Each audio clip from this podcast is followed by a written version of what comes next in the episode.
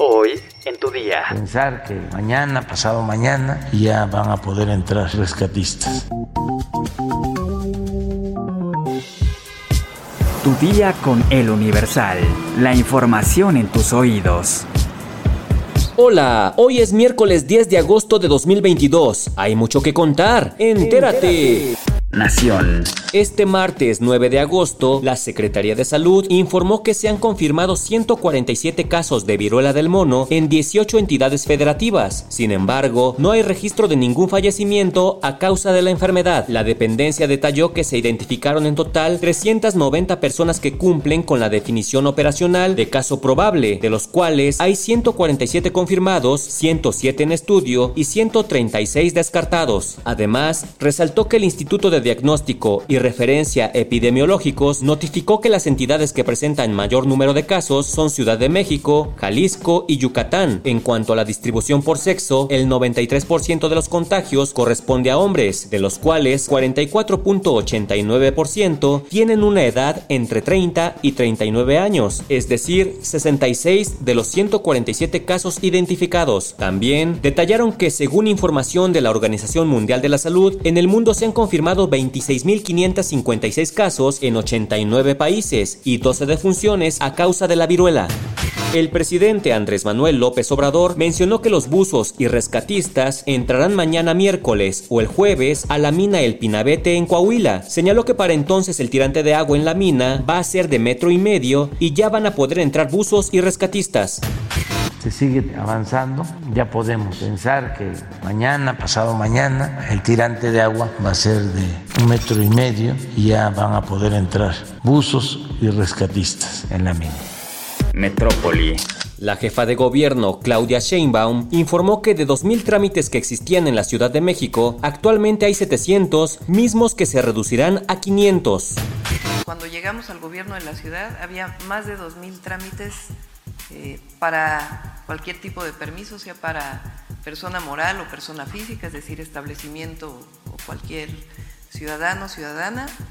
Hoy estamos sobre 700 trámites, vamos a cerrar en 700 trámites, es decir, redujimos 1.300 trámites que ya no tienen que realizarse en la ciudad.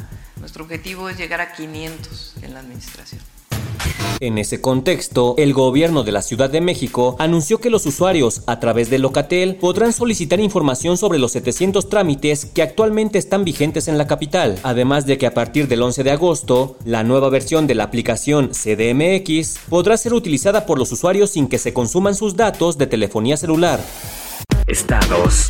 La tarde de este martes se reportó la quema de distintos vehículos en Zapopan. El gobernador Enrique Alfaro confirmó que los vehículos incendiados sobre la carretera Saltillo son producto de un enfrentamiento entre miembros de la delincuencia organizada y el ejército, en colindancia con los municipios de Ixtlahuacán del Río y Cuquío. Afortunadamente no hay ningún lesionado, agregó el mandatario. La situación está bajo control y estamos trabajando en el tema en coordinación con los tres niveles de gobierno, aseguró. La mañana de este miércoles fueron liberados los cinco integrantes de la familia Levarón que fueron detenidos el domingo pasado en Nuevo Casas Grandes, Chihuahua. La información fue confirmada a El Universal por el activista Julián Levarón. Fue el domingo pasado que cinco integrantes de la comunidad fueron detenidos por portación de armas de fuego, las cuales les fueron aseguradas cuando se dirigían a salvar a familiares de ellos, ya que denunciaron que su vivienda estaba rodeada de sicarios. Mundo.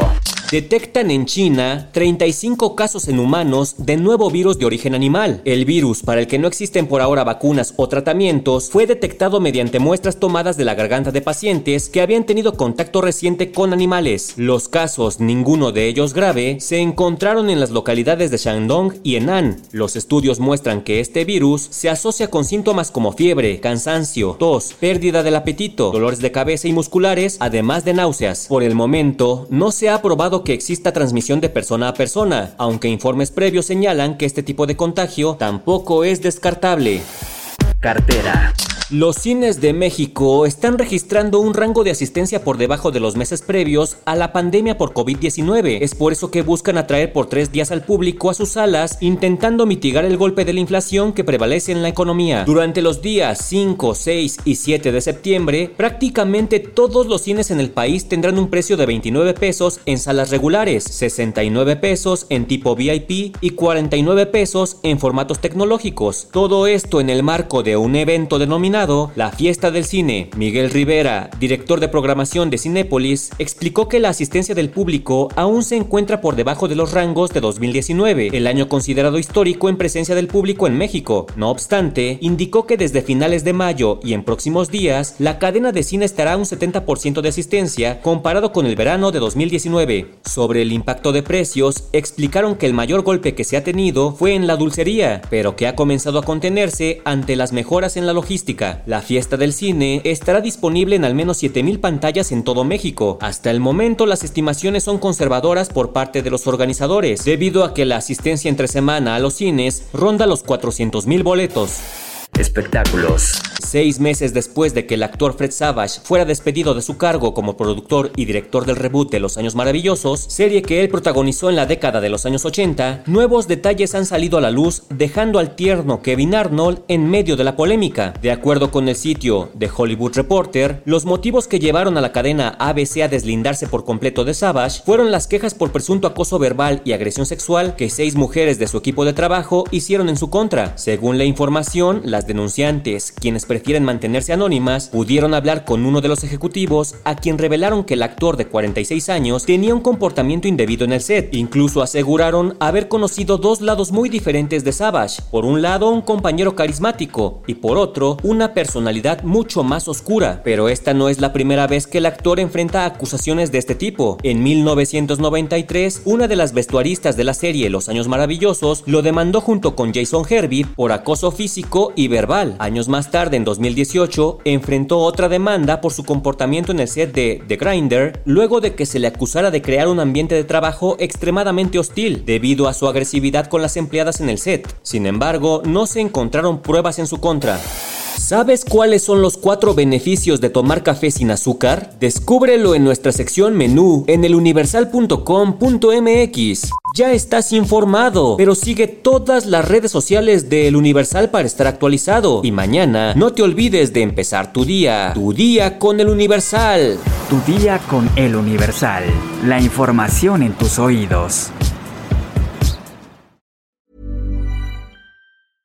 This Mother's Day, treat mom to healthy, glowing skin with Osea's limited edition skincare sets.